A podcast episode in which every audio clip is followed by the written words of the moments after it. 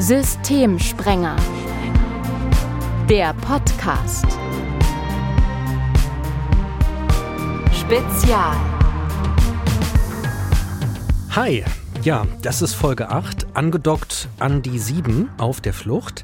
Wir sprechen mit GästInnen darüber, wie gut funktioniert die psychosoziale Versorgung für geflüchtete Kinder und Jugendliche in Deutschland und wo ist noch Luft. Wir, das sind Menno Baumann, Professor für Intensivpädagogik. Hallo. Hallo, Herr Grampes. Ich bin Timo Grampes, Journalist, und wir freuen uns über zwei Gästinnen in dieser Folge. Mara Hiesel ist da. Sie ist Sozialarbeiterin und Projektleiterin für Vereinsvormundschaften beim Psychosozialen Zentrum Xenion in Berlin. Hallo. Ja, hallo. Projektleiterin für Vereinsvormundschaften. Was heißt das? Was tun Sie? Ja, wir begleiten als Vormünder im Moment bis zu ja, 120 minderjährige Geflüchtete in Berlin und sind sozusagen deren rechtliche Vertretung. Warum tun Sie, was Sie tun? Ja, gute Frage. Ich mache das jetzt tatsächlich, ich habe auch im Zuge der Vorbereitung irgendwie überlegt, ich mache das jetzt tatsächlich seit ziemlich genau sechs Jahren. Und ich habe den Bereich bei Xenion aufgebaut. Wir hatten diesen Bereich vorher nicht. Und ja, das ist eine sehr herausfordernde und sehr auch schöne Arbeit und eine tolle Zielgruppe. Ich habe vorher ein Jahr in der Erstaufnahmeeinrichtung äh, gearbeitet. Also ich sag mal, was das Besondere an der Arbeit ist, ist die hohe Wirksamkeit, die wir haben in unserem Tun und auch die Bedingungslosigkeit. Das ist was ganz Besonderes. Also wir suchen uns nicht aus, für wen wir zuständig werden, sondern wir bekommen die Jugendlichen zugewiesen vom Familiengericht und wir arbeiten mit dem, was kommt. Und das ist was ganz Besonderes, was es sonst, glaube ich, selten gibt. Das ist manchmal natürlich auch ein kleiner Fluch, so. Aber im Großen und Ganzen ist es ein Segen, weil man sich ja bedingungslos den Jugendlichen widmen kann, mit allem, was sie mitbringen und mit allem, was passiert im Alltag. Und das ist was ganz Schönes einfach. Jetzt weiß ich, dass Sie mit Martin Gött mindestens drei Gemeinsamkeiten haben. Sie sind beide studierte SozialarbeiterInnen. Sie arbeiten beide in einem psychosozialen Zentrum. Bei Martin Gött ist es das Zentrum Überleben in Berlin und Sie arbeiten beide mit Flüchtlingen. Martin Gött als Kinder- und Jugendlichenpsychotherapeut im ambulanten Bereich. Hallo auch an Sie. Hallo. Wie funktioniert Ihr Job? Naja, wir sind so, die klassische Psychotherapie ist es hier tatsächlich nicht im Zentrum Überleben.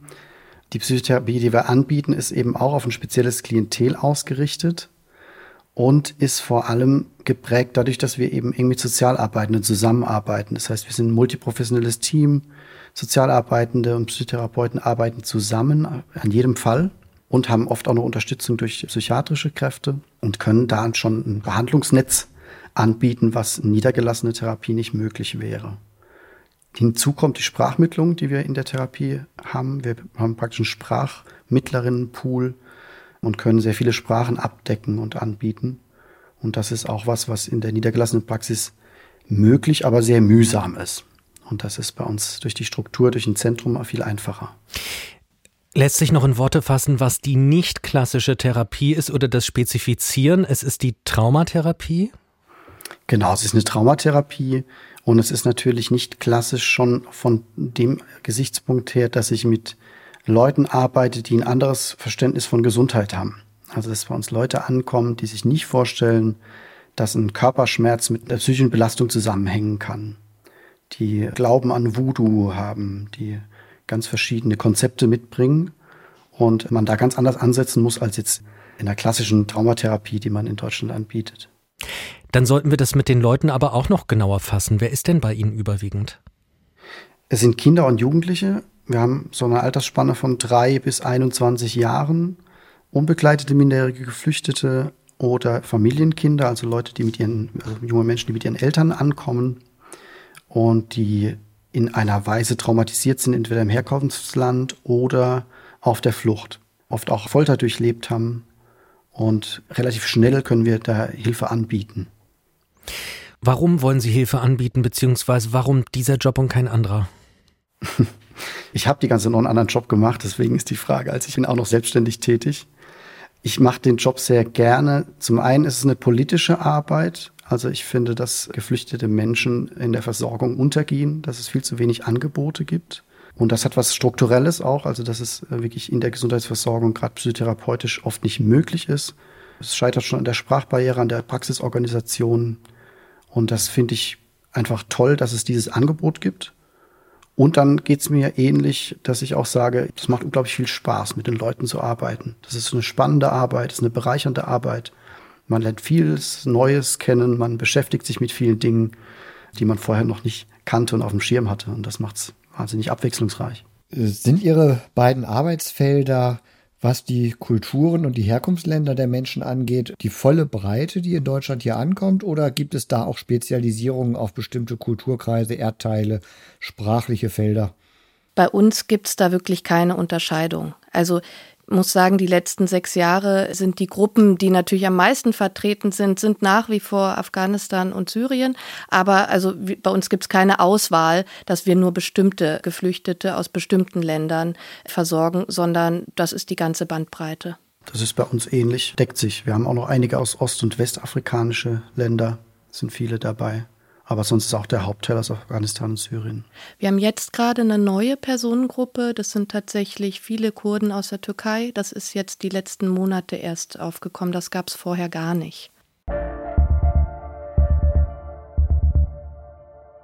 Lassen Sie uns noch ein bisschen drauf schauen, unter welchem Dach Sie stehen. Das ist das BAF-Dach, BAF wie bundesweite Arbeitsgemeinschaft der psychosozialen Zentren für Flüchtlinge und Folteropfer. Die BAF will eben Sorge tragen dafür, dass Geflüchtete in Deutschland psychosozial und therapeutisch gut versorgt sind. Und die Zentren, in denen Sie arbeiten, die sind eben beide unter dem Dach der BAF, psychosoziale Zentren. 47, wenn ich richtig gezählt habe, gibt es davon in Deutschland mit größeren Ballungen in Baden-Württemberg und Nordrhein-Westfalen. Frau Hiesel, was heißt es denn, in so einem Zentrum zu arbeiten und was unterscheidet das vielleicht von anderen Arbeitsplätzen auch?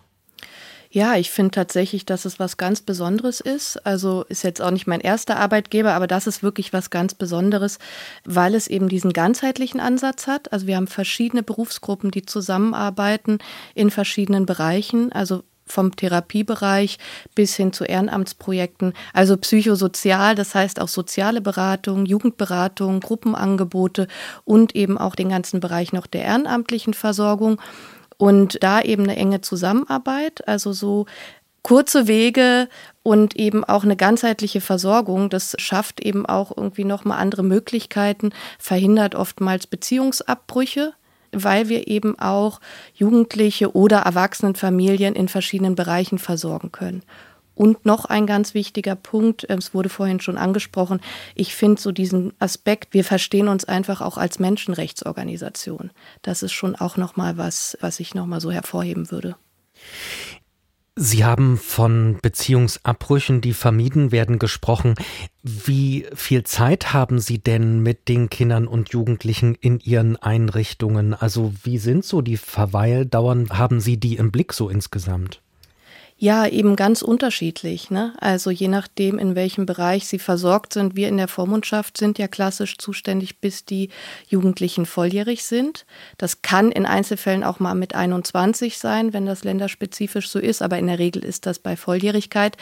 Also das heißt, ich habe jetzt schon Jugendliche fünf Jahre begleitet und es gibt aber natürlich auch kurze Kriseninterventionen, vor allem im therapeutischen Bereich. Das können dann auch einfach mal drei oder fünf Sitzungen sein und dann ist was beendet. Aber wir haben eben die Möglichkeit, wenn der Bedarf da ist, auch zu gucken, in welchen Bereichen gibt es denn den Bedarf. Also, dass wir zum Beispiel auch in ehrenamtliche Vormundschaft vermitteln können, weil wir diesen Bereich zum Beispiel auch unter dem Dach der Organisation haben. Genau, also deshalb von kurz bis zu mehreren Jahren, alles ist möglich dann. Mehrere Jahre, das ist ja schon teilweise sehr ungewöhnlich, Herr Gött. Wie ist das bei Ihnen? Wie funktioniert das in Ihrer Einrichtung und für Sie? Ich, ich kann das nur so bestätigen. Also wir haben das ja in der Struktur äh, ähnliche Angebote. Wir haben auch ambulante Angebote, in denen ich arbeite. Wir haben eine Clearingstelle im Haus, eine Schule, eine Klinik. Und wir haben die Kinder und Jugendlichen von in der Stabilisierungsphase von fünf Terminen, also wenn es Leute hier frisch äh, ankommen, die äh, sehr orientierungslos sind noch, die sehr belastet sind. Da hilft oft so eine Erststrukturierung, eine Entlastung anzubieten, zuzuhören. Und dann ist das manchmal nach fünf, sechs Stunden schon gut fürs Erste. Und ich habe Kinder und Jugendliche, die begleite ich jetzt, seit ich hier bin, dreieinhalb, vier Jahre fast. Das ist durch die Bank weg sehr unterschiedlich. Und auch Jugendliche, die keinen großen Bedarf haben, die vielleicht einmal im Monat nur vorbeischauen und das aber regelmäßig machen. Wie erleben Sie das denn für sich persönlich, wenn das so dreieinhalb Jahre waren oder auch fünf und dann geht jemand und es ist nicht klar, wie die Geschichte fortgeschrieben wird? Das ist ein spannendes Gefühl, weil man natürlich in, äh, gerade in der Therapie in eine enge Beziehungsarbeit gegangen ist. Man hat sich sehr tief in diese Menschen mit eingedacht, man hat die Geschichte angehört. Die Hauptarbeit der Therapie ist letztendlich eine positive Bindung über lange Zeit aufzubauen und auch so eine Erfahrung zu bieten. Die haben die Kinder ja oft nicht erlebt bisher und eine Sicherheit auch an diesen Ort gebunden. Und es ist letztendlich eine Hoffnung, dass die Personen gut angebunden unser Haus verlassen und die Abteilung. Und wir haben es nicht selten, dass wir auch noch mal ein Jahr oder zwei später Anrufe kriegen oder E-Mails von Helfenden, die sagen, oh, da war mal was. Kann der noch mal vorbeikommen? Kann der noch mal ein Beratungsgespräch haben? Und dann darf die Person natürlich vorbeikommen. Und dann erleben wir oft auch noch mal, wie, wo ist der Weg hingegangen? Und der verläuft oft gut. Also die Erfahrung ist, dass wir da ganz positive Verläufe sehen. Ich meine, bei der Vormundschaft, dann endet es doch irgendwie auch so ein bisschen abrupt. Ich glaube, für viele Jugendliche ist es dann auch der Moment, der sich dann auch richtig anfühlt, sich so ein bisschen loszulösen. Und wir haben aber auch die Jugendlichen, die bei uns weiter in der Jugendberatung bleiben. Und es ist eine schöne Möglichkeit eben, dass wir auch da nicht Beziehungsabbrüche machen, sondern dass wir eben einfach sagen können, okay, wenn du noch Bedarf hast, dann ist zwar jetzt die Vormundschaft zu Ende, aber bei anderen Fragen kannst du ruhig noch weiterhin kommen. Und ich habe jetzt manchmal welche, die habe ich schon seit zwei Jahren nicht in der Vormundschaft, ne? ähnlich wie Sie auch gerade gesagt haben. Und die melden sich dann nochmal, weil auf einmal ein Thema aufkommt. Und das ist auch schön, diese Möglichkeit zu bieten. Also wir haben schon viel von Gemeinsamkeiten zwischen Ihren Einrichtungen auf jeden Fall gehört, was für mich so eine Frage noch war. Ihre Einrichtungen sind beide in Berlin. Ich habe mich schon ganz platt gefragt, kennen Sie sich womöglich schon, sind sich begegnet? Also wie eng ist denn die Kooperation zwischen den unterschiedlichen psychosozialen äh, Zentren auch in einem Ort? Wir kennen uns noch nicht. Ähm, ich kenne tatsächlich die eine oder andere Kollegin aus der Abteilung auch Kinder-Jugendliche aus der psychotherapeutischen Ecke. Wir haben auch zusammen eine Intervisionsgruppe, wo wir aus beiden Zentren teilnehmen, aber das ist sehr selbstorganisiert. Ich glaube, dass es auf anderen Ebenen schon Kooperationen gibt, aber jetzt nicht der dauernde große Austausch stattfindet. Es gibt den Austausch, aber ich glaube, er könnte intensiver sein. Ja, ich glaube, gerade auf der therapeutischen Ebene gibt es doch da relativ viel Kontakt. Aber zum mhm. Beispiel unterscheiden wir uns ja auch in manchen Bereichen. Zum Beispiel habt ihr, glaube ich, nicht so sehr diesen Vormundschaftsbereich oder Ehrenamtsbereich. Dafür gibt es eben da sowas wie eben eine Schule oder auch eine Tagesklinik und solche Sachen. Ne? Also wir hatten vor kurzem mal ein Treffen ähm, tatsächlich noch mit Refugio aus München zusammen, wo wir dann auch alle zu dem Schluss gekommen sind, ach, das wäre schon sinnvoll, dass wir auch auch einfach nochmal uns mehr vernetzen und natürlich auch mehr voneinander lernen, weil wir eben natürlich auch unterschiedlich arbeiten und äh, was ja auch schön ist, aber eben auch nochmal sich mehr auszutauschen. Aber den Gedankengang finde ich ganz spannend. Sie haben ja in Ihren Zentren sehr unterschiedliche Aufgaben, die ja normalerweise bei Jugendlichen ohne Fluchthintergrund klar getrennt sind. Also so zum Beispiel, wenn man Schule, Vormundschaften zum Teil aus einem Zentrum heraus. Das bedeutet ja, sie arbeiten im Prinzip als Team an Aufgaben, die in der, ich sage mal, Realität der meisten jungen Menschen klar voneinander abgegrenzt sind. Wie verträgt sich denn das so in den unterschiedlichen Aufgabenprofilen? Also ich finde das einen tollen Ansatz, weil das hat ja so ein ganzheitliches Hilfskonzept auch mit drin. Und ich würde das gar nicht sagen, dass wir jetzt so viele Angebote bei uns bündeln. Die meisten Jugendlichen haben ein Angebot bei uns, also entweder eine therapeutische Anbindung, aber es gibt natürlich kurze Wege. Also wenn Bedarf da ist bei jemand, der in der Schule ist, dann gibt es den kurzen Weg zur Therapie. Und das hat diesen Vorteil, was auch schon gesagt wurde, dass es im Haus ist, der ist, ist nicht zu unterschätzen, dass der Ort eine große Rolle spielt. Wo komme ich hin? Wo wird mir geholfen? Und da habe ich ein viel größeres Vertrauen, als wenn ich jetzt irgendwo hingeschickt werde, zu einem fremden Ort mit fremden Menschen, wo ich mich erst wieder erklären muss, wo Sprachbarrieren dazukommen. Da ist eine große Unsicherheit da. Und im gleichen Ort, wenn ein Austausch stattfindet, ist das was sehr Bereicherndes für die Menschen. Mhm. Ja, ich finde das auch ein besonderes Qualitätsmerkmal, muss ich sagen, weil wir erleben das immer wieder. Es gibt ja total viele tolle Beratungseinrichtungen, die auch spezialisiert sind, wo wir immer wieder versuchen, auch die Zusammenarbeit zu verbessern und haben uns schon oft gefragt, warum kommen die Jugendlichen denn da nicht an? Aber das ist einfach wieder so eine Hürde einfach, weil es ist wieder, ne, wie gerade schon gesagt, es ist wieder ein neuer Ort, es sind wieder neue Menschen, es sind wieder neue Unsicherheiten. Sie wissen nicht, ist dann da der passende Dolmetscher? Und so haben wir irgendwie gemerkt, dass das schon Sinn macht und diesen Jugendbereich auch im Speziellen weiter auszubauen. Weil so gehe ich dann zum Beispiel mit einem Mädchen rüber und sage, guck mal, das ist jetzt dann deine Therapeutin, ne? Frau Meiering. Und wenn du dann bei ihr bist, das nächste Mal kannst du ja kurz mal bei mir rüber gucken und klopfen, ob ich da bin. Und dann können wir auch kurz quatschen. Und das ist total schön. Und dann haben wir noch eine Gruppe für Jugendliche und dann kann man fragen, hast du da Lust auch noch mitzumachen? Und wenn nicht, ist auch okay. Aber das sind so Qualitätsmerkmale, finde ich. Was ist denn nicht so schön? Was ist eine wirklich große Einschränkung in der Arbeit in einem psychosozialen Zentrum? Ich würde ganz klar sagen, die Finanzierungssituation. Also das ist leider immer das, was mir dann doch als erstes einfällt. Die ist tatsächlich einfach prekär. Wir sind natürlich, und das weiß ich äh, von den anderen Zentren auch, wir sind oftmals projektgefördert. Das heißt, wir müssen immer wieder uns neue innovative Ideen überlegen, um eigentlich unsere altbewährte Arbeit zu finanzieren. Das ist unheimlich mühsam, das ist auch ein Stück weit prekär. Und da wünschen wir uns, glaube ich, alle einfach eine andere Stabilität, um uns auch irgendwie komplett auf die Arbeit konzentrieren zu können und nicht noch mit irgendwelchen Finanzanträgen oder Projektanträgen rumschlagen zu müssen oder auch eine Unsicherheit in der Stellenfinanzierung. Ne? Das macht ja auch was mit den Menschen. Sind Sie denn pauschal finanziert oder nach der Anzahl der jungen Menschen, die Sie aktuell betreuen? Also das ist bei uns von Bereich zu Bereich komplett unterschiedlich. Wir haben eine wahnsinnig unterschiedliche Projektfinanzierung. Und also ich kann jetzt für meinen Bereich sagen, bei der Vormundschaftsarbeit ist es so, dass 50 Jugendliche pro Vollzeitstelle angedacht sind als Maximum. Und Berlin ist leider eins der Bundesländer, was das auch immer wieder komplett ausreizt oder in der Vergangenheit eben auch überschritten hat. Jetzt nähern wir uns gerade wieder komplett dieser Fallzahl an. Und so ist diese Stelle dann letztendlich finanziert. Ne? Also eine Vollzeitstelle für 50 Jugendliche. Es ist bei uns äh, ähnlich von Abteilung zu Abteilung unterschiedlich, wobei es schon große, sage ich mal, Finanzanteile gibt über Landes-, Bundesmittel, aber auch über Spenden, über EU-Fonds. Das ist ein äh, Sammelsurium aus verschiedenen Projekten. Und das ist ähnlich. Die Stellen sind teilweise je nach Projektbewilligung bis Januar unklar, ob das weitergeht. Ne? Also man kommt am 1. Januar rein und denkt sich, bleibe ich hier, gehe ich nach Hause. Das kann passieren. Okay, also ich kriege da schon wieder die Krise, wenn ich mir das anhöre. ich denke da an unsere erste Staffel äh, zurück und an die Folge über die HelferInnen und da war irgendwo die Frage nach der Bereitschaft zur Selbstausbeutung und das hat sich nicht so positiv aufgelöst, finde ich. Herr Baumann, wie kann das sein, dass in solchen wichtigen Bereichen das so prekär behandelt wird? Naja, das hat natürlich einerseits was damit zu tun, dass da erstmal grundlegend ein Rechtsanspruch erfüllt wird. Und wann immer es erstmal einen Rechtsanspruch gibt, der erfüllt wird, ist natürlich auch das Bestreben, immer diesen Rechtsanspruch möglichst auch nicht zu weit darüber hinaus zu erfüllen.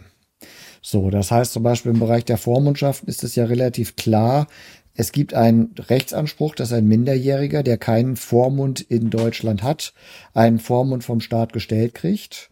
Aber dann gibt es eben diese Kennzahlen. Also das ist ja bei den Jugendämtern nicht anders. Dann gibt es eine Stellenausstattung, die eher davon ausgeht, dass man im oberen Auslastungsbereich ist, als dass man sich leistet, dass man dann doch mal einen Schnitt von 30 Kindern zum Beispiel nur zu versorgen hätte oder so etwas. Umgekehrt gibt es sogar Privatvereine, deswegen meine Frage, die rechnen pro Kopf ab. Das heißt, je nachdem, wie viel die Gerichtigen gerade zuweisen, sind Stellen finanziert oder auch nicht, was natürlich noch prekärer in der Geschichte ist, weil dann muss ich quasi mehr Fälle annehmen, um für schlechte Zeiten vorzubeugen. Aber diese Finanzierungssituation, das haben wir in allen Bereichen, wo es eben nicht um eine Kannversorgung geht, sondern um einen Rechtsanspruch auf Versorgung. Da wird immer versucht, den Rechtsanspruch ja nicht zu überfüllen. Und das ist, glaube ich, das Besondere in dieser Situation. Während Therapeuten, die nach Kasse abrechnen von krankenversicherten Menschen, die erfüllen den Bedarf von Menschen, die krank sind und von ihrer Kasse finanziert sind. Das ist was anderes als eine staatliche Leistung.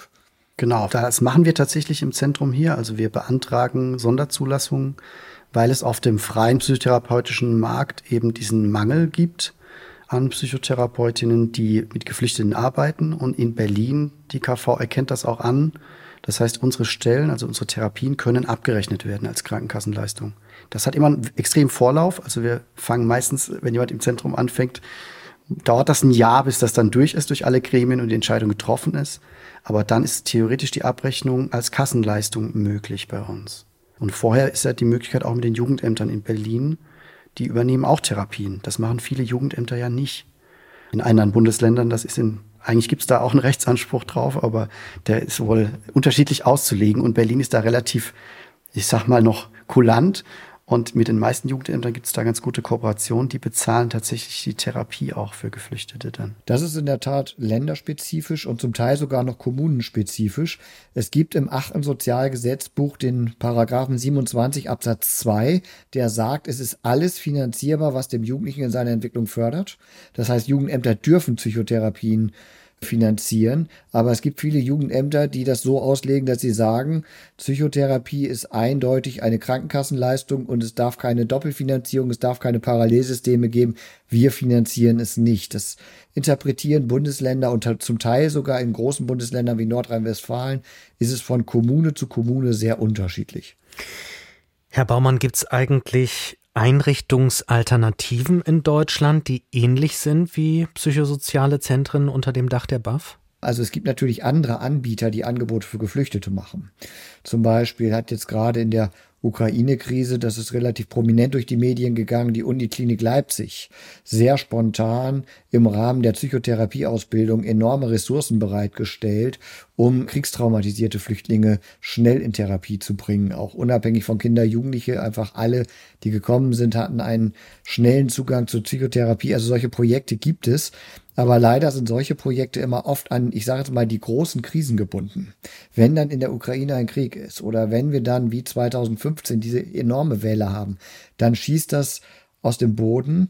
Wir haben eine Dauerunterversorgung dieser Menschengruppe und in diesen Phasen der Hilfsbereitschaft dann sind ja oft auch Spendengelder da, dann kann man ganz oft Dinge bereitstellen oder sowas. Das war jetzt gerade im Februar so, das war 2015, 2016 so.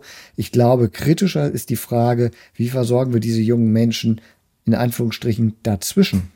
Da würde ich total zustimmen. Das ist auch so unser Anliegen, dass wir eben mitgekriegt haben. Also jetzt sage ich mal in meinem Bereich, wir sind 2016 damit eingestiegen, aber aus einer Not heraus. Ne? Ich sag mal, weil die staatlichen Strukturen in Form von Amtsvormundschaften waren in dem Sinne nicht mehr handlungsfähig. Und dann wurde ausgelagert und Vereine wurden gefragt, ob sie diese Aufgabe übernehmen. Und seitdem sind die Zahlen dann teilweise wieder etwas rückläufiger gewesen und damit wurden wir auch wieder gekürzt. Jetzt steigen die Zahlen gerade wieder massiv an. Also wir nähern uns ähnlich den Aufnahmezahlen im Bereich von Unbegleiteten von eben 2015, 2016. Und jetzt bekommen wir wieder ein bisschen Stellenaufstockung. Also wir fühlen uns manchmal auch ein bisschen wie ein Spielball. Und wir wünschen uns eben auch, dass die Arbeit, die wir machen, gewürdigt wird, geschätzt wird und vor allem auch für die Jugendlichen eine gewisse Stabilität bekommt und natürlich letztendlich müssen wir davon ausgehen, dass wir bei hohen Zahlen bleiben werden, die natürlich schwanken. Und das heißt, wir brauchen ein System, was auch dann darauf vorbereitet ist und nicht, was dann immer wieder irgendwie ans Existenzminimum geht, wenn es dann mal wieder schwierig wird. Und dann ist, sind wieder alle überrascht und sagen, oh, damit haben wir jetzt gar nicht gerechnet. Dabei haben wir diese Situation jetzt schon wieder fast ein Jahr lang, dass die Zahlen massiv steigen. Und dann kommen aber natürlich die Helfersysteme so schnell nicht hinterher, wenn sie vorher abgebaut wurden. Das ist ein Riesenproblem. Hm. Und das ist ja genau auch der Punkt. Die großen Krisen, wie zum Beispiel damals der Syrien-Konflikt oder jetzt der Ukraine-Konflikt, da erleben wir dann ja auch die Menschen, die dann zu uns kommen, die haben ja auch ganz besondere Bedürfnisse, die dann eben sehr professionalisiertes Personal auch brauchen, die sich damit auskennt. Also ich sage mal, im Bereich der Vormundschaften habe ich das hier in meinem Umfeld auch erlebt. Die ganz normalen Amtsvormünder, die sind natürlich auf andere Fragestellungen von Mündeln eingestellt, als es zum Beispiel das erste Anliegen eines Geflüchteten ist ja dann doch häufig zum Beispiel erstmal das Durchbringen des Asylantrages, erstmal einen Status zu bekommen. Und damit kennt sich der Amtsvormund, der seit 20 Jahren Kinder, die per Gerichtsbeschluss das Sorgerecht übertragen bekommen, weil die Eltern aus verschiedenen Gründen das Sorgerecht nicht ausüben können, der hat natürlich ganz andere Themen als so etwas, muss sich da völlig neu einarbeiten.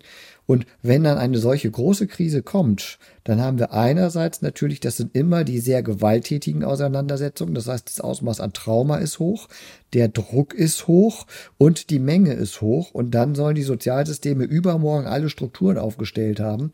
Und anstatt die Phasen, in denen es vielleicht von den Zahlen her ein bisschen ruhiger ist, zu nutzen, in den Bereichen auch die notwendige Kompetenz aufzubauen und vorzuhalten, um sie in diesen Situationen zu haben, weil es ist ja berechenbar, dass diese Situationen immer und immer wieder auftreten werden. Zu den steigenden Zahlen vielleicht nochmal, Frau Hiese. Sie haben vorhin von steigenden Zahlen jetzt gerade auch gesprochen, aber die Rede war jetzt nicht von UkrainerInnen, sondern von KurdInnen aus der Türkei. Also was ist da bei Ihnen gerade die größte Herausforderung aktuell? Also die größte Herausforderung ist dann oftmals einfach die Menge, sage ich mal. Es sind nicht die Jugendlichen an sich. Und die Zahlen steigen tatsächlich schon seit einem Jahr also lange vor dem Ukraine-Krieg. Und ich glaube, das kam in der Öffentlichkeit wenig an, weil sie nicht so ganz steil gestiegen sind wie jetzt 2015. Und jetzt gab es aber natürlich dann in der Folge des Krieges nochmal einen Anstieg auch an Ukrainerinnen. Aber die Zahlen, die wir haben, sind nach wie vor auch hoch in Bezug auf äh, Jugendliche aus Syrien, Afghanistan, wie ich gesagt habe, neu dazukommt aus der Türkei.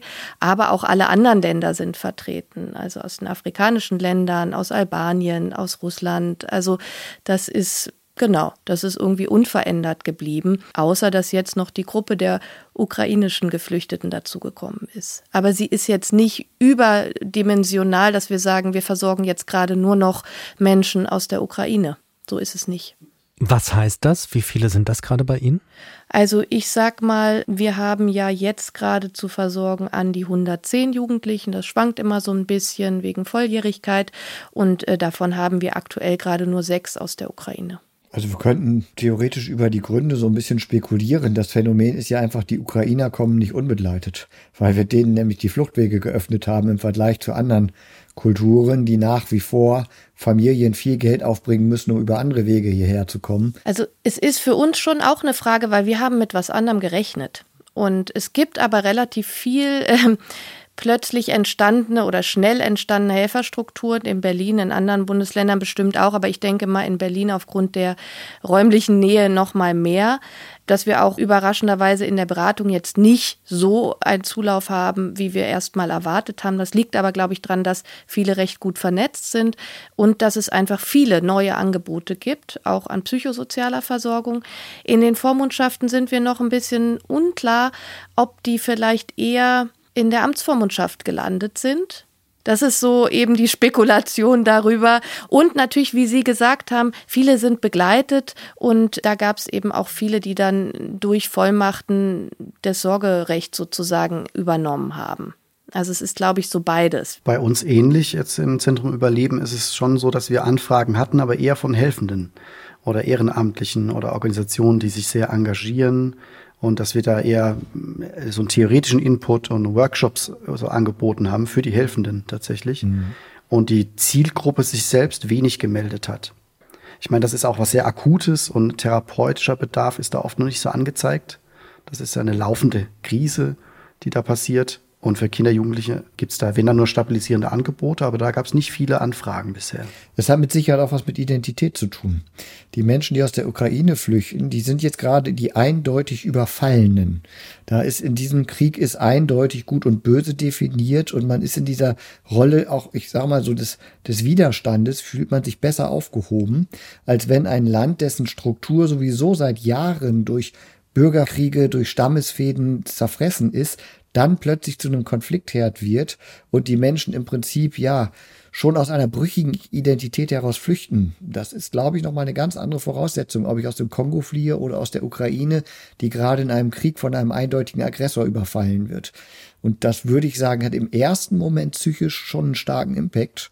In fünf Jahren werden sich die Kriegstraumatisierungen da genauso durchschlagen. Aber im ersten Moment hat das dann eine andere Bedeutung für die psychosoziale Verfasstheit der Menschen auch. Was wir auch beobachtet haben, wir haben ja bei uns noch eine senatsgeförderte äh, Sprechstunde für ganz neu ankommende Jugendliche während des Clearing-Verfahrens. Das ist recht neu. Da haben die die Möglichkeit, zu uns zu kommen, zu den Kinder- und Jugendtherapeutinnen und eben je nach Bedarf ein, zwei, drei oder auch längere Gesprächsstunden in Anspruch zu nehmen, vor allem zur schnellen Krisenintervention. Und da hatten wir durchaus schon auch einige Menschen aus der oder Jugendliche aus der Ukraine, viele Mädchen auch auch. Und da hat sich auch einfach nochmal gezeigt, dass die Thematiken, auch wie Sie gerade gesagt haben, andere sind. Und oftmals waren es Jugendliche, die auch schon vor dem Krieg psychische Probleme hatten. Also die vielleicht auf der Straße gelebt haben oder schon in, in der Ukraine in Behandlung waren, aber nicht primär aufgrund der Kriegssituation. Das ist ein Unterschied auch.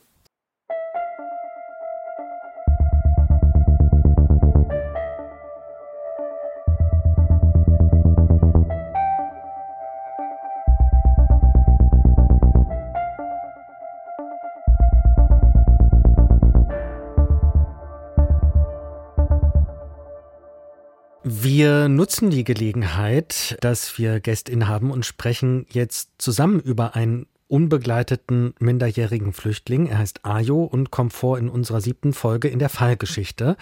Habt ihr die noch nicht gehört? Macht mal, weil macht Sinn. Und ich starte mit einer skalierenden Frage in die Runde, Skala 1 bis 10, wobei 10 super. Wie gelungen scheint die psychosoziale Versorgung dieses Flüchtlings, Frau Hiesel? Ja, eine Eins äh, würde ich jetzt nicht geben, aber vom ersten Impuls her würde ich sagen, vielleicht eine Drei. Warum? Ja, weil ich glaube, die Systeme da oder die, die Versorgung zu spät gegriffen hat. Also ich meine, das war auch 2016. Sie hatten es auch schon gesagt, ne, in der Folge. Wäre das jetzt, könnten wir hoffen, dass es anders laufen würde. Ich würde dafür nicht meine Hand ins Feuer legen, aber ich würde es hoffen. Aber ne, ich sage mal, eine Zwangseinweisung in die Psychiatrie, das ist wirklich eine schlimme Erfahrung und eigentlich zu vermeiden. Es ist manchmal vielleicht nicht anders möglich, aber in seinem Fall wären vielleicht vorherige Maßnahmen von freiwilliger Therapie möglich gewesen auch. Herr Gött, Ihre Zahl. Ich wäre jetzt noch ein bisschen milder auf eine 5 gegangen. Mir war nicht klar, wie schwer das wirklich war, an ihn ranzukommen. Also es war ja diese Sprachbarriere drin, es war diese schwere Traumatisierung, wo ich nicht so genau beurteilen kann aus der Ferne, wie, wie stark wurde da an den, an den jungen Menschen rangegangen, wie, wie gelungen war die Kontaktaufnahme und wie hat er sich auch verweigert. Also wir hatten auch die Erfahrung hier in der Therapie, dass es natürlich Leute gibt, die sagen, ah, du brauchst ganz dringend eine Therapie, du bist schwer traumatisiert. Die Jugendlichen sitzen hier und sagen, schön, dass ich Sie kennengelernt habe, auf Wiedersehen und so. Also das sind einfach auch manchmal Konstellationen, die nicht passen. Das kann personenabhängig sein, das kann aber auch einfach sein, dass jemand gerade darauf keine Lust hat. Also ich habe viele Fallstricke gesehen ich dachte, oha, da ist auch nicht alles richtig gelaufen, aber ich weiß auch nicht, wie sehr sich da Ayo verweigert oder eingeigelt hat. Was aus dieser Folge kommt Ihnen denn am bekanntesten vor? Also die schwere Traumatisierung, also diese Folgen, auch diese Triggermomente, die konnte ich sehr gut nachvollziehen.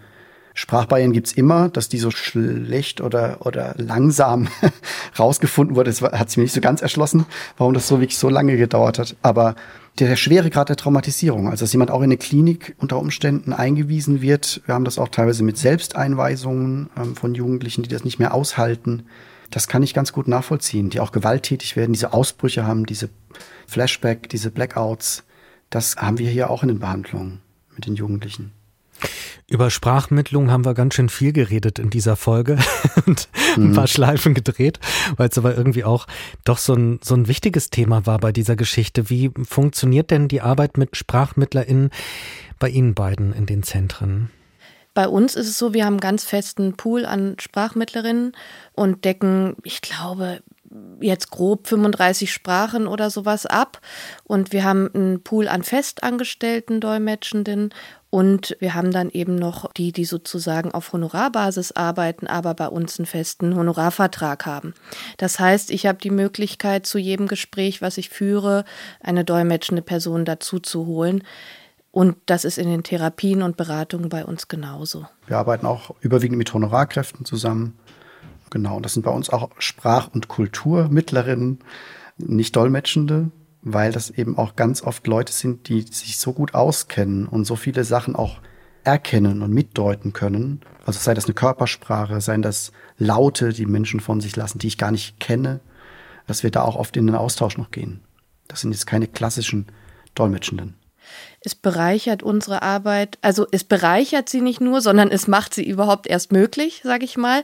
Wir vergessen das manchmal, welche Wichtigkeit die Personen haben und aber es bereichert sie eben auch und es macht sie auch noch mal auf ja mancher Ebene auch leichter, weil, ne, wie du gerade gesagt hast, sie sind eben auch Kulturmittler. Wir können manchmal dann nach einem Gespräch kurz auch mal auswerten oder sagen, äh, was ist denn jetzt deine Einschätzung? Wie siehst du das denn? Oder sag mal, jetzt stehe ich gerade auf dem Schlauch. Kannst du mir noch mal sagen, wie war das jetzt noch mal in der Region in Afghanistan? Hast du da eine Ahnung? Und das ist unglaublich hilfreich und ja auch bereichernd und eine schöne Zusammenarbeit.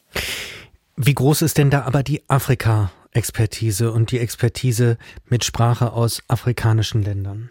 Haben wir auch relativ viel, also nicht fest angestellt, aber haben wir auch einen relativ breit, also einen relativ großen Pool an Dolmetschenden.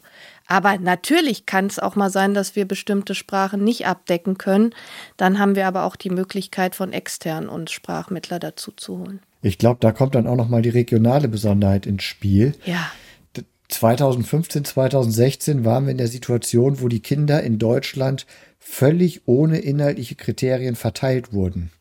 Und da hat das Fallbeispiel aus unserer Podcast-Folge der AJO einfach auch das Pech gehabt, in eine sehr ländliche Region verlegt zu werden. Französisch hat er nicht so richtig preisgegeben, weil er niemandem vertraut hat. Und in seiner Muttersprache hat man dann einen Sprachmittler gefunden, aber der war dann auch so innerhalb dieser Szene vernetzt, dass Ayo dem auch wieder nicht vertraut hat. Das hätte natürlich in Berlin oder im Ruhrgebiet oder so ganz anders aussehen können, wenn man auch auf einen größeren Pool von Menschen hätte zurückgreifen können, andere Netzwerke gehabt hätte, vielleicht sogar eine politisch engagierte Gemeinde aus seinem Heimatland vor Ort gehabt hätte, die sich da auch engagiert hätte für diese Menschen. Und das war, glaube ich, auch ein Problem der Verteilungssituation 2015, 2016, dass es purer Zufall war, wer wo gelandet ist. Wir haben diese Situation leider immer noch. Ja in Brandenburg. Also, ne, und da sprechen Sie was ganz Wesentliches an, weil natürlich in Berlin können wir auf was ganz anderes zurückgreifen, als das in den ländlichen Regionen ist. Das sind strukturelle Probleme, vor denen wir da stehen, immer noch, auch 2022. Und wir haben jetzt zum Beispiel eben gerade ein Mündel, was in Brandenburg wohnt, wo die Jugendhilfeeinrichtung überhaupt keine Offenheit hat überhaupt keine Erfahrung hat mit geflüchteten Menschen und der Jugendliche rutscht gerade in eine Psychose und das ist wahnsinnig dramatisch und traurig, aber da fehlt eine Offenheit und da fehlt auch eine Expertise und ja, das haben wir leider immer noch. Kann ich bestätigen. Wir haben auch äh, immer wieder Anfragen tatsächlich, wo Familien oder auch Kinder geschickt werden oder Jugendliche, die Anfahrten von anderthalb bis zwei Stunden einfach haben. Und dann soll hier eine Psychotherapie stattfinden. Und das funktioniert nicht.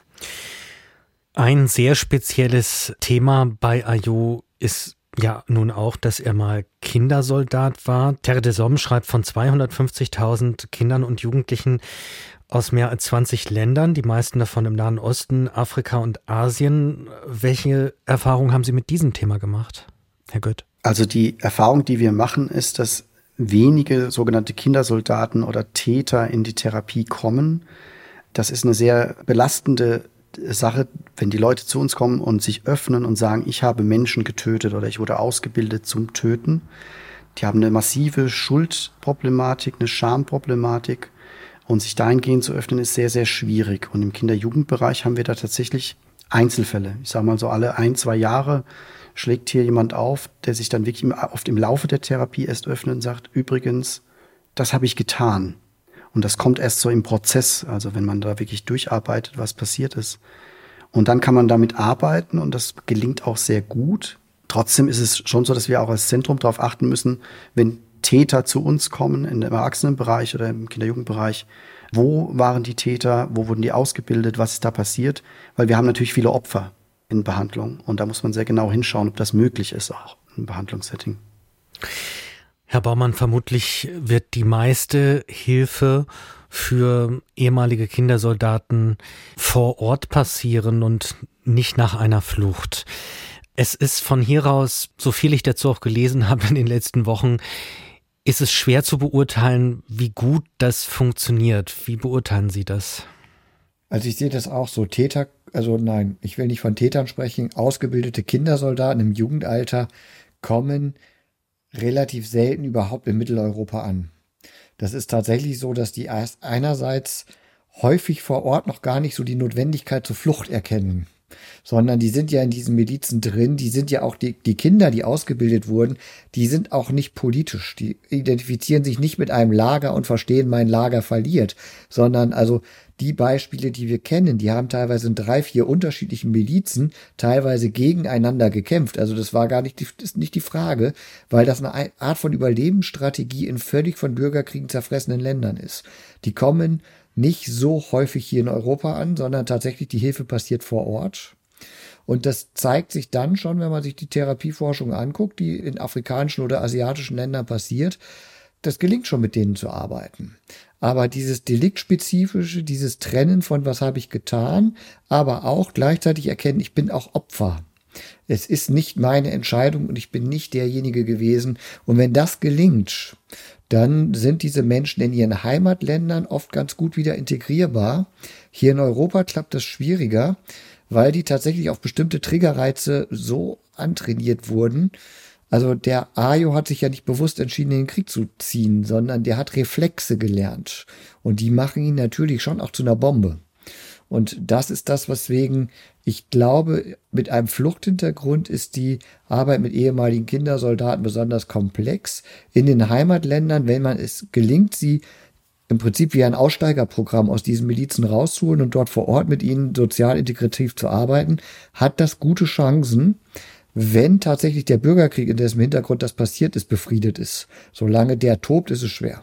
Frau Hesel, ist es vielleicht auch eine Geschichte, die selbst von einem Berliner Psychosozialzentrum teilweise sehr weit weg ist und wozu auch sehr viel Glück gehört, damit dieser Mensch gut versorgt werden kann? Oder würden Sie das nicht durchgehen lassen? Glück. Also ich meine, er hatte ja schon ganz in der frühen Kindheit kein Glück, ne? Also so. Und da ist dann die Frage, wir können auch nicht alles retten und reparieren. Das sind auch die Grenzen, an die wir natürlich kommen und die uns auch nachhängen. Also das sind auch die, nenne ich es jetzt mal Fälle in Anführungszeichen, die uns im System bleiben. Ne? Also ja, die wir nicht auffangen können und wo, wo wir uns auch klar werden müssen, dass wir nicht allen helfen können.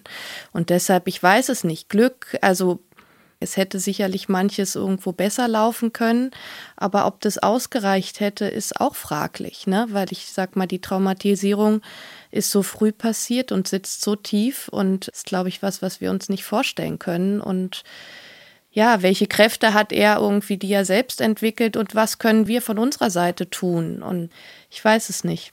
Ich bitte Sie jetzt zu überlegen, was an dieser Geschichte finden Sie so wichtig, dass wir unbedingt drüber reden und das jetzt noch vertiefen sollten? Da würde ich Sie bitten, Frau Hiesel und Herr Gött, drei Stücke Papier zu nehmen und auf jedes ein Thema zu schreiben. Also drei Themen pro Person. Die Papierstücke zerknüllen Sie dann bitte zu Kügelchen, schütteln die rum und ziehen eins davon. Damit hätten wir zwei Wunschvertiefungsthemen von der Basis quasi, die auch alle Themen in dieser zweiten Podcast-Staffel bestimmt hat, sind alles Wunschthemen von euch, unseren HörerInnen. Und das Ergebnis der ersten Losung geben wir gleich bekannt.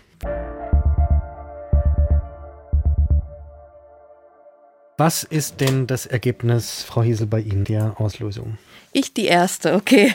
Also ich habe so ein Thema gewählt, was ich gerade auch schon so mal einmal kurz angesprochen habe, sind die Grenzen der eigenen Arbeit und der eigenen Wirksamkeit. Also Grenzen der eigenen Arbeit und Wirksamkeit. Dann sprechen wir darüber. Wo sind die? Das ist eine gute Frage. Also, genau, fragen Sie mal die beiden Kollegen. Ach so. Herr Goethe. Ja, in der Therapie ist das einfacher abzugrenzen oft als in der sozialen Arbeit, das erlebe ich weil ein therapeutisches Setting an sich irgendwie eingegrenzt ist. Also es geht irgendwie um eine Stunde, um zwei Stunden, also in einem ambulanten Setting jetzt. Ne? Also das, ähm, da kommen Menschen zu einem, die auch was wollen, die irgendwie eine Mitarbeit anstreben, die einen Leidensdruck haben. Und wenn der nicht da ist, dann kommen die nicht. Und dann ist immer die Frage, inwieweit läuft man hinterher, inwieweit äh, versucht man die Person wieder an sich ranzubinden und wo ist die eigene Grenze und Kapazität erreicht. Und ich finde, am Anfang war das eine sehr schwierige Frage, wenn man mit der Arbeit beginnt. Und mittlerweile ist es schon so, dass ich mich da ganz gut abgrenzen kann, weil man einfach Aufgabenverteilung machen kann. Das ist ja das, was ich auch in so einem psychosozialen Kontext ganz gut finde, dass ich sage, okay, die Aufgabe übernehme ich, die Aufgabe übernimmst du, ich bin jetzt voll, ich kann nicht mehr. Also da auch seine Bedürfnisse wahrzunehmen, das hat ja viel so ein bisschen mit der Eigenwahrnehmung zu tun und zu gucken, das reicht jetzt. Oder auch zu gucken, warum laufe ich einem Patienten hinterher und dem nächsten nicht. Da kommen wir eher in so eine, so eine Selbstfürsorge und so eine Eigenreflexion. Was triggert die Person in mir? Ne? Also habe ich da so einen Helferkomplex und möchte alle, möchte sie mitnehmen und unbedingt irgendwie helfen? Oder kann ich mich da ganz gut abgrenzen und sagen, nee, meine professionelle Hilfe ist an der Stelle beendet. Das ist ja im Fall sehr gut aufgezeigt worden, auch durch die Freundin, die als nicht professionelle Helfende sozusagen da reingegangen ist bei Ayo, in eine Beziehungsgestaltung gegangen ist, die sehr intensiv war, die nicht abgegrenzt war und Helfende da sehr klar ihre Grenzen haben. Und das ist in der Therapie noch einfacher. Das klingt jetzt nach einem easy Job fast. nee, das ist es nicht. Es ist, also es ist eine emotional extrem belastende äh, Erfahrung, eine Grenze zu ziehen, wenn man das Gefühl hat, man könnte und müsste helfen. Es fällt schwer, eine Grenze zu ziehen. Eigentlich wäre viel zu tun und Sie wissen, der Mensch braucht Hilfe. Ich glaube, bei uns ist es halt also ein ganz anderer Arbeitsbereich, ne? Also da unterscheidet sich dann unser Arbeitsfeld doch sehr, weil bei uns gibt es im Grunde als Vormünderin keine Grenze, die uns jemand setzt. Wir könnten theoretisch uns um einen Jugendlichen wahrscheinlich Vollzeit kümmern oder ne und es gibt keine definierte Grenze. Und das macht die Arbeit unheimlich schön und es macht sie aber auch unheimlich anstrengend, weil wir müssen durchgehend unsere Grenze selbst definieren. Und deshalb habe ich vorhin auch so gesagt, wo war denn die Vormündin von Ayo? Ne? Weil wir sehen natürlich als Vormündin man kann sich natürlich auch zurücklehnen und sagen, ich bin überlastet, ich kann nichts tun. Aber wir merken eben auch, wir können unheimlich viel bewegen und haben doch ein wirklich breites Spektrum an dem, wo wir uns, sage ich mal, auch einmischen. Also wir wir sind an der Seite des Jugendlichen, egal was passiert, egal welchen Mist er baut, egal ob er im Knast landet, egal ob drogensüchtig, also bis zur Volljährigkeit sind wir zuständig. Und das ist unheimlich, unheimlich schön und unheimlich kräftezehrend. Und Unsere Rolle ist eben ganz oft auch eine vermittelnde Rolle. Also da, wo Hilfen beendet werden, steigen wir wieder ein und sorgen dafür, dass die Hilfen weitergehen. Also, oder wir vermitteln zwischen Konflikten. Wenn Jugendhilfeeinrichtungen den Jugendlichen rausschmeißen wollen, weil es nicht läuft, kommen wir ins Spiel und sprechen mit allen. Und aber es gibt eben auch die Fälle, wo, was ich vorhin schon gesagt habe, wo wir nicht irgendwie viel erreichen oder wo es nicht reicht, was wir tun. Und ich sage mal ganz klar, unsere Grenzen sind oft die Ressourcen, die wir haben, aufgrund der hohen Fallzahlen und aufgrund der Bedingungen. Und das ist manchmal unheimlich schwer auszuhalten. Und gleichzeitig, was ich vorhin ja auch gesagt habe bei AYO, ja, da gibt es auch noch ganz andere Grenzen. Wir sind ja nicht irgendwie allmächtig, dass wir sonst was alles bewegen können. Und diese Grenzen auszuhalten und auch zu akzeptieren, gehört eben auch zu der Arbeit.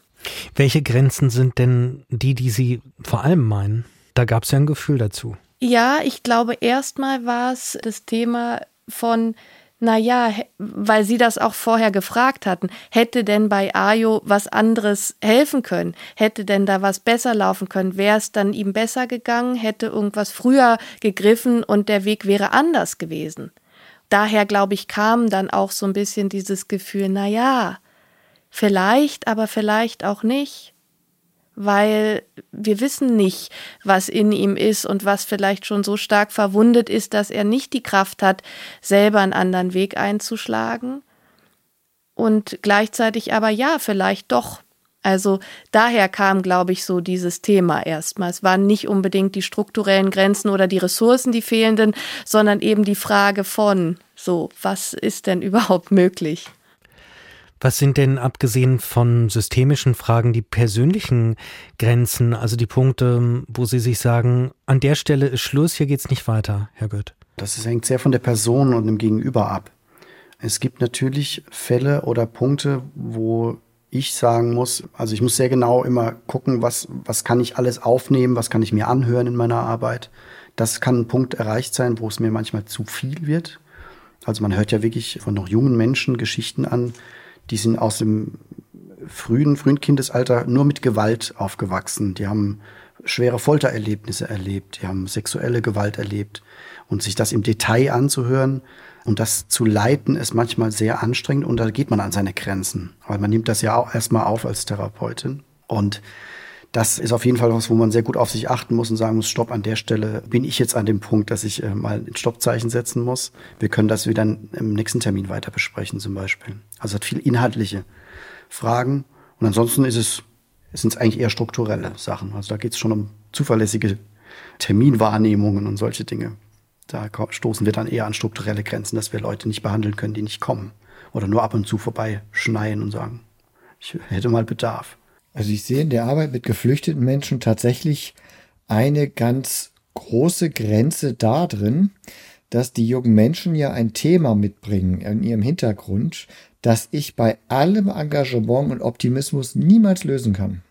Und das unterscheidet sie von Jugendhilfe-Klientel in anderen Bereichen. Also wenn ich eine völlig verworrene Familiensituation habe, dann kann ich mir mit viel sozialpädagogischem Idealismus einbilden, dass ich durch Beratung die Familiensituation aufdröseln kann oder dass ich in der Pflegefamilie eine neue Familiensituation finde, dass ich das Problem des jungen Menschen, das dahinter steht, löst.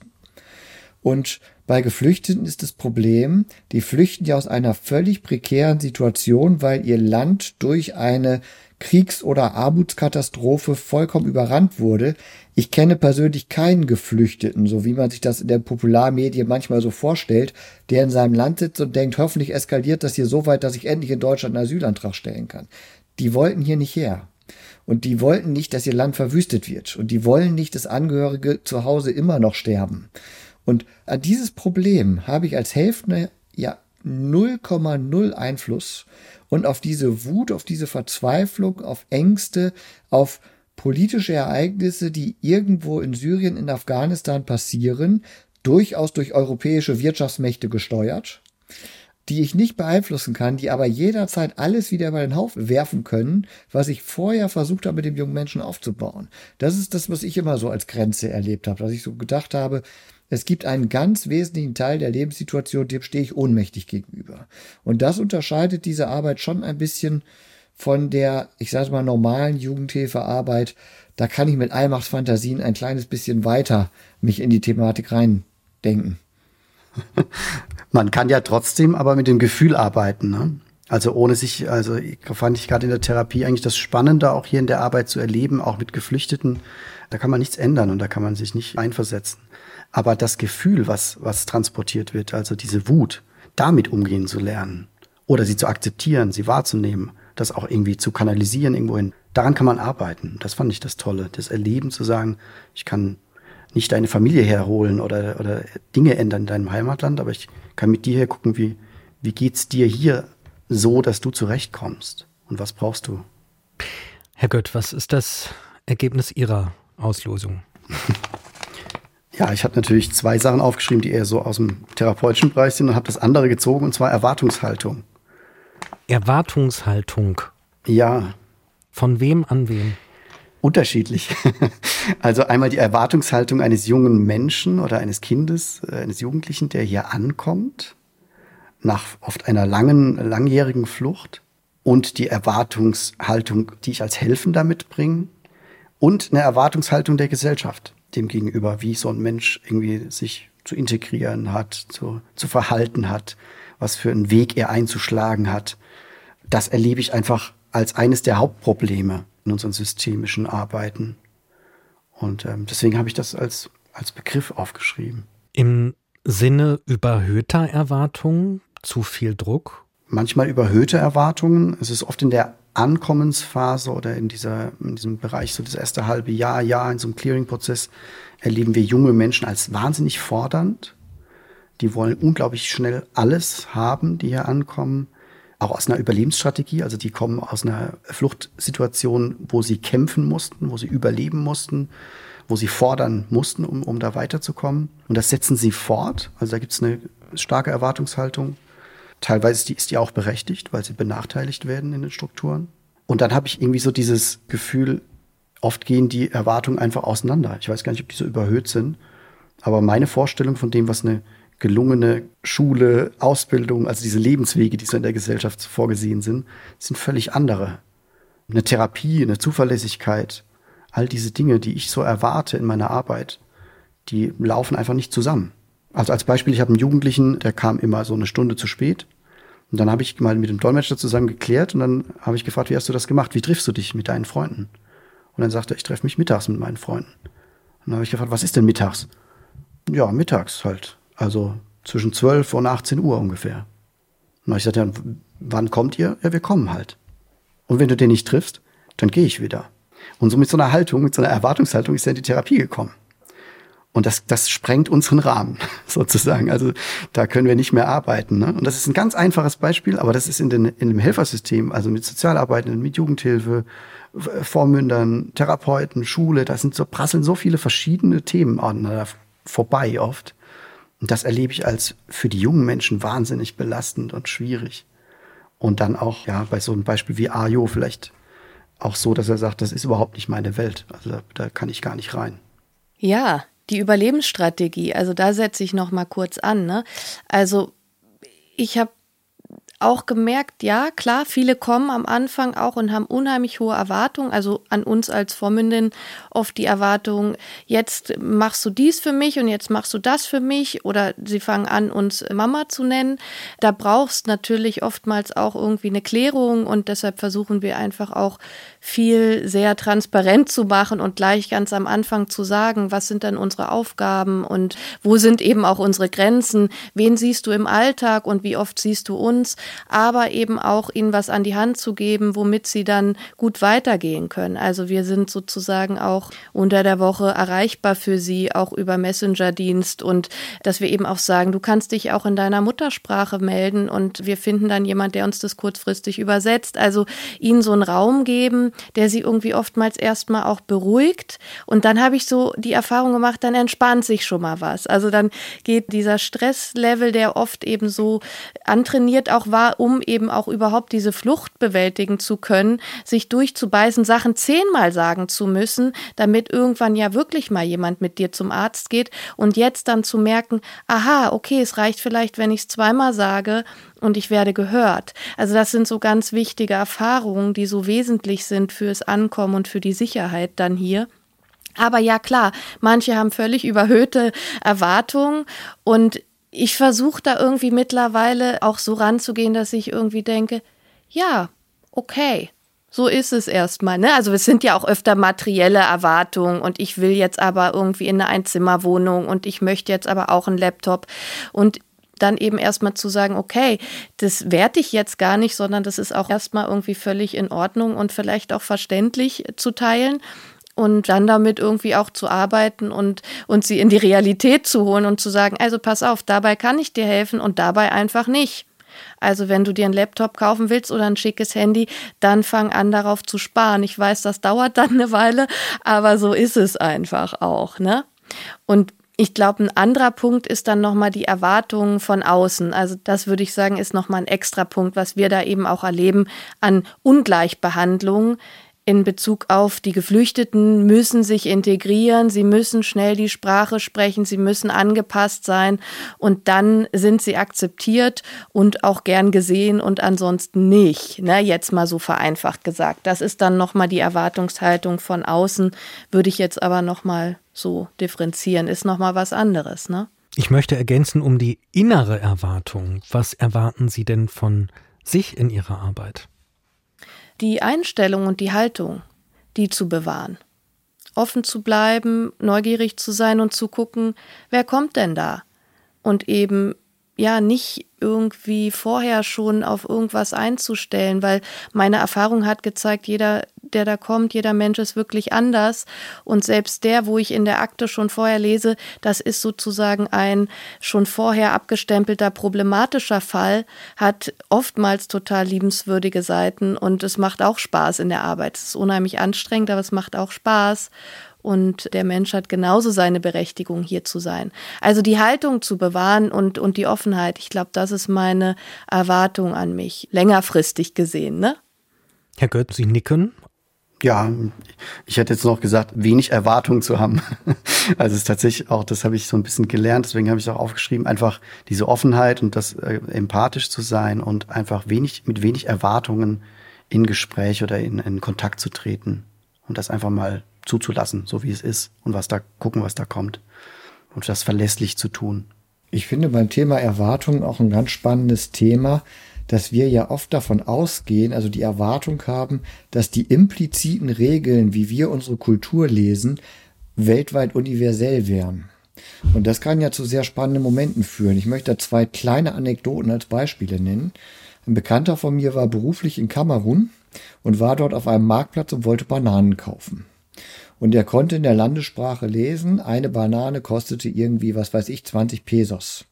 Und dann wollte er fünf Bananen haben und hatte sich ausgerechnet, die kriege ich dann bestimmt für 80 Mengenrabatt. Und dann hat er fünf Bananen bestellt und hat die Verkäuferin gesagt 240 Pesos. Und dann war er so auf dieser Schiene Betrug und wie kann das sein? Und hat sich aber auf ein Gespräch eingelassen und die Frau sagte, wer fünf Bananen auf einmal kauft, ist entweder so reich, dass er einen Kühlschrank hat, oder der will die alle heute essen. Dann kann der mir auch mehr Geld dafür geben. Also es ist ein ganz anderes Verständnis von Marktwirtschaft. So, weil der sagt, fünf Bananen kaufen heißt, du bist reich, also gib mir Geld. Und zweite Anekdote, die ich mit einem Jungen hatte, der kam aus einem Land, aus dem wir sehr, sehr wenig Menschen in Deutschland haben. Und der hatte auf dem Schulhof gelernt, wenn jemand Hurensohn zu dir sagt, dann musst du zuhauen. Also das hat er begriffen. Und dann fragte er mich irgendwann, was ein Hurensohn ist. Und dann habe ich ihm das erklärt. Und dann guckte er mich mit großen Augen an und sagt, aber was soll eine Frau denn tun, wenn ihr Mann gestorben ist und ihre Kinder Hunger haben? Also, das war auch nochmal so ein ganz anderes Verständnis, wo man sagt, aus seiner Armutserfahrung heraus hat er ein völlig anderes Verständnis als wir in unserem Kulturkreis oder auch in nahöstlichen Kulturkreisen, wo dieses Wort Hure so an Scham und an Beleidigung und an Ehre geknüpft ist. Und aus einem ganz anderen Verständnis heraus konnte der nicht begreifen, dass es Jungs gibt, die sich gegenseitig so beleidigen. Weil der doch sagt, die haben doch alle Glück gehabt, dass unsere Mütter das nicht müssen. So, und das fand ich auch nochmal so ganz spannend. Und das, ich finde, ich sind beides Beispiele dafür, wie sehr wir doch von der Verankerung ausgehen, dass unsere Art, diese Welt zu lesen, die richtige ist. Und das ist natürlich in der interkulturellen Begegnung lange nicht selbstverständlich. Und das gilt ja auch für das Verständnis von psychischen Krankheiten. Das gilt für das Verständnis, kann ich eigentlich Hilfe von anderen Menschen annehmen oder muss ich mich selber versorgen und, und, und, und, und. Da gibt es ja ganz viele Dinge, die für die Integration in Deutschland notwendig wären zu erkennen, die aber längst nicht interkulturell überall gleich sind.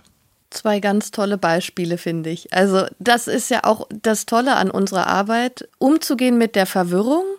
Und wir lernen halt dazu, aber dafür müssen wir halt zuhören und eben irgendwie vom hohen Ross runtersteigen und sagen, nein, nicht ich erkläre dir die Welt, sondern wir hören uns zu, ne? Oder ich frage mal nach.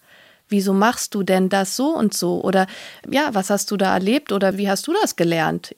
Weil ich kenne das gar nicht oder so.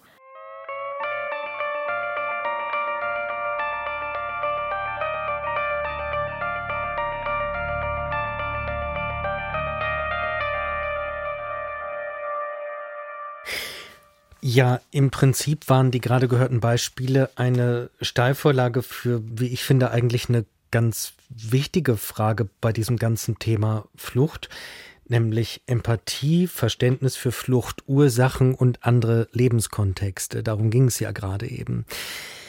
Jetzt frage ich mich allerdings, wie kann es denn gelingen, Menschen, die das alles nicht interessiert und für die es okay ist, dass das Leben am deutschen Gartenzaun endet, ja, die zu einem Perspektivwechsel zu motivieren, die dazu zu motivieren, sich mal mit einem wichtigen Kontinent wie Afrika zu beschäftigen. Und wie kann das passieren, diese Perspektive, die Sie als äh, Sozialarbeiter in der Therapie im psychosozialen Zentren erleben mit dem Thema Flucht, diese Perspektiven vielleicht mehr in die Gesellschaft einzubringen, Frau Hiesel?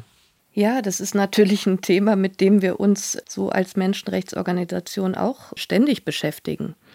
Und ich glaube, dass wir das eben auf verschiedenen Ebenen versuchen. Ne? Einmal ist es unsere politische Lobbyarbeit, die einfach auch ein wichtiger Bestandteil unserer Arbeit ist, um auf bestimmte Missstände aufmerksam zu machen, auf bestimmte Themen. Aber es geht auch darum, den Menschen, den Geflüchteten eine Stimme zu geben, also nicht nur über sie zu reden, sondern eben auch Raum zu schaffen, wo sie partizipieren können und einfach auch was mitteilen können. Und trotzdem ist auch immer die Frage, wie erzählen wir Geschichten? Ne? Erzählen wir Opfergeschichten? Erzählen wir schöne Geschichten? Erzählen wir Geschichten über Menschen oder lassen wir die Menschen reden? Also das sind so viele Fragen. Alleine, wie stellen wir uns da auf einer Webseite? Was sind wir für ein Team? Was haben wir selber für eine Vielfalt? Wie können wir das schaffen, dass auch Geflüchtete bei uns irgendwie mehr zur Organisation dazugehören? Also das sind so ständige Themen, mit denen wir uns natürlich als Organisation auseinandersetzen müssen. Ich glaube, ein Aspekt ist noch die Ehrenamtsarbeit. Also das ist so ein bisschen ja wie ein Schneeballprinzip, äh, zu versuchen, Menschen zusammenzubringen, die voneinander lernen und sich wertschätzen und Freundschaften entstehen. Und das trägt sich so ein bisschen in die Welt. Aber natürlich erreichen wir auch durch die Ehrenamtsprogramme nur Menschen, die eh schon Interesse haben. Also ist immer die Frage, wie können wir das schaffen, auch Menschen zu erreichen, die erstmal primär nicht an dem Kontakt interessiert sind, weil letztendlich, glaube ich, brauchst Kontakt und korrigierende Erfahrung. Aber ja, es ist eine gute Frage. Ich glaube, in meiner Arbeit unmittelbar mit den Jugendlichen geht es darum, wirklich an ihrer Seite zu stehen und ihre Rechte und Bedürfnisse auch nach außen zu vertreten und zum Beispiel bei Behörden dann auch ja zu signalisieren, nein, ich bin hier wegen dem Jugendlichen und der ist es, für den ich mich einsetze und da eben auch gegen Rassismus und Diskriminierung und im, sage ich mal, schlimmstenfalls dann halt auch auf die Barrikaden zu gehen. Herr Gött, was ist Ihre Idee? Wie kann ein Zentrum wie Ihres nicht nur dafür Sorge tragen mit Leuten wie Ihnen, die da arbeiten, dass Geflüchtete eine gute psychosoziale Versorgung kriegen, sondern auch über dieses Tun informieren und Leute erreichen, die es vielleicht bisher nicht erreicht? Indem wir an Podcasts teilnehmen. Okay. Das wäre schon mal abgehakt. Genau, es hat was mit Öffentlichkeitsarbeit zu tun, mit, mit dem Thema wirklich das einzubringen. Es passiert ja relativ wenig und wenn dann nur in Krisen. Aber das Thema der Flucht und die vielschichtigen Ursachen von Flucht, die sind ja immer wenig allgemein in der Gesellschaft beleuchtet, habe ich das Gefühl. Es gibt immer nur so diese Schlaglichter, es ist irgendwo eine Krise, es passiert etwas und dann wird dem Thema Flucht für kurze Zeit hohe mediale Aufmerksamkeit oder politische Aufmerksamkeit geschenkt. Und das dauerhaft irgendwie einzubringen durch Öffentlichkeitsarbeit, durch inhaltliche Arbeit, wie sie gerade passiert, dass immer wieder auch neue Menschen erreicht werden über verschiedene Formate, ähm, finde ich extrem wichtig, weil die Informationsvermittlung, die qualitativ gute Informationsvermittlung finde ich extrem wichtig, weil Informationen gibt es viele, auch viele falsche, viele Stimmungsmacher und da was gegenzusetzen. Aber was macht man denn mit denen, die sagen, mein Leben endet am deutschen Gartenzaun? So, und in diesem Garten soll auch niemand anderes stehen und was dahinter liegt, ist mir egal. Und daraus leite ich ab, was ich über Flüchtlinge denke. Das ist eine gesellschaftliche Aufgabe, finde ich, und keine Aufgabe eines Zentrums, weil da muss ich ja persönlich in Kontakt treten mit Menschen, die, also wenn jemand ganz klar sagt, da ist meine Grenze und da will ich gar nicht drüber weggucken, wie soll ich die Menschen erreichen dann? Also die kann ich nur in persönlichem Kontakt erreichen. Und das finde ich tatsächlich schwierig, das von meinem Arbeitsplatz aus zu machen. Das wäre dann wirklich auch, wie es schon gesagt wurde, über Ehrenamtliche, über ein Engagement in, in einem Ort, in einem Stadtteil, dass man da noch Leute erreicht, das über Nachbarschaft, dass man da tatsächlich ähm, das da auch wieder weiterträgt an andere Personen und darüber Überzeugungsarbeit leistet. Aber ich glaube, man kann nicht jeden zwingen zu Perspektivwechseln. Das geht nicht. Das ist auch nicht das Ziel, glaube ich. Es geht darum, dass Menschen, die bereit sind zu helfen, dass man die findet, dass man die überzeugt, dass man die irgendwie gut informiert und dass man darüber eine Masse erreicht, die das trägt. Herr Baumann, die allgemeine Afrika-Kompetenz ist wahrscheinlich nicht bombastisch ausgeprägt. Jetzt würde ich mal sagen, Afrika ist, ist für viele weit weg und bleibt sehr im Ungefähren. Und auf der ersten Ebene, ohne jeglichen Kontext, würden wahrscheinlich auch einige sagen, bei dieser Fallgeschichte von Ayo, siehst du mal, ich hab's doch gesagt. Wie verfährt man damit, wenn nur das interessiert und der Kontext eben nicht? Also ich würde sagen, Marokko, die Republik Kongo und Südafrika sind kulturell gesehen sehr viel weiter auseinander als Spanien, Deutschland und Rumänien. Mhm. Damit fängt es ja schon mal an. Das ist einfach auch ein weißer Fleck in unserer Landkarte, in unserem geografischen Wissen ist. Das ist irgendwie, also wir denken auch in unserem Geschichtsunterricht, in unserem Erdkundeunterricht sind wir durch und durch noch imperialistisch unterwegs. Hier ist das Zentrum und da ist irgendwie so der lockere Rand. Und auch unser historisches Bewusstsein reicht nicht dahin zurück, dass Europa vor 200 Jahren in demselben Zustand war. So, dass auch das, was wir heute selbstverständlich als Staatswesen betrachten, nichts ist, was irgendwie Gott geschaffen oder in den Naturgesetzen niedergeschrieben ist, sondern eine kulturelle Form, um die wir uns vorher 5000 Jahre lang die Köpfe eingeschlagen haben. Und ich glaube, das ist so ein bisschen so dieses eine, es ist für mich auf jeden Fall ein Bildungsthema.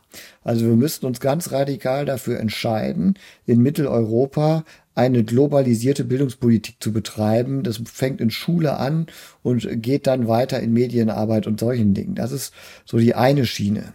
Und die andere Schiene, die ich ganz wichtig finde, ist, deswegen war es uns beiden ja auch wichtig, diese Folge nachzuschieben, dass man gerade bei diesem sensiblen Thema Flucht eben nicht nur eine unglaublich schwierige Geschichte wie die von Ayo erzählt, sondern auch die Perspektive aufzeigt, wie viel gelingende Arbeit wir in Deutschland haben, wie gut es läuft, ich darüber nachdenke, dasselbe, was wir 2015 diskutiert haben, haben wir Ende der 90er Jahre auch bezüglich des Balkankrieges diskutiert.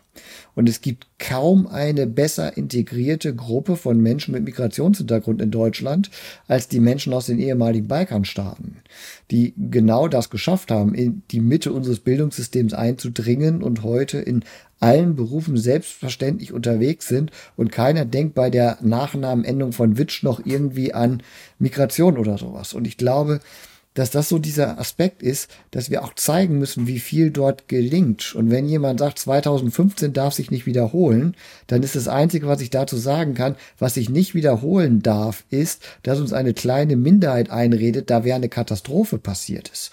Es ist 2015 für die Bevölkerung in Deutschland keine Katastrophe passiert. Und das muss man, glaube ich, ganz klar benennen, ganz klar zeigen und dafür auch die Gründe und die Kriterien benennen, woran das liegt. Und jetzt auf einen neuen Anstieg in der Fluchtbewegung in Europa zu reagieren, indem man sagt, 2015 sei angeblich alles schiefgelaufen und deswegen machen wir es diesmal komplett anders. Das ist natürlich ein fatales Signal. Wir müssen die Erfolgsgeschichten deutlich machen. Und ich glaube, da sehe ich das genauso. An Podcast teilnehmen, in die Öffentlichkeit treten und zeigen, das war keine Katastrophe. Wir sind sehr erfolgreich damit umgegangen und wir werden gerade in Zeiten des Fachkräftemangels noch sehr, sehr froh sein für jeden einzelnen Menschen, der nach Deutschland gekommen ist, den wir in Bildung integriert haben, der jetzt eine gute Ausbildung macht und der in 10, 15 Jahren eine Stütze dieser Gesellschaft sein wird. Und es gibt so ein schönes Zitat von Noah Harari, der sagt, alle Herdentiere sind erstmal rassistisch. Und die Lösung heißt nicht Verständnis für die andere Herde, die Lösung heißt möglichst bunte Herden zu haben. Also Durchmischung, Kontakt. Und ich glaube, das ist das, worum es geht. Es gibt nichts Besseres gegen Vorurteile und gegen Rassismus als Kontakt. Systemsprenger. Das war Folge 8, unser Fluchtspezial mit Mara Hiesel, Martin Gött und Menno Baumann, Technik Michael Hank, Sprecherin Luca Lehnert, Grafikerin Chrissy Salz. Ich bin Timo Grampes und das ist ein Podcast im Auftrag der Fliedner Fachhochschule Düsseldorf.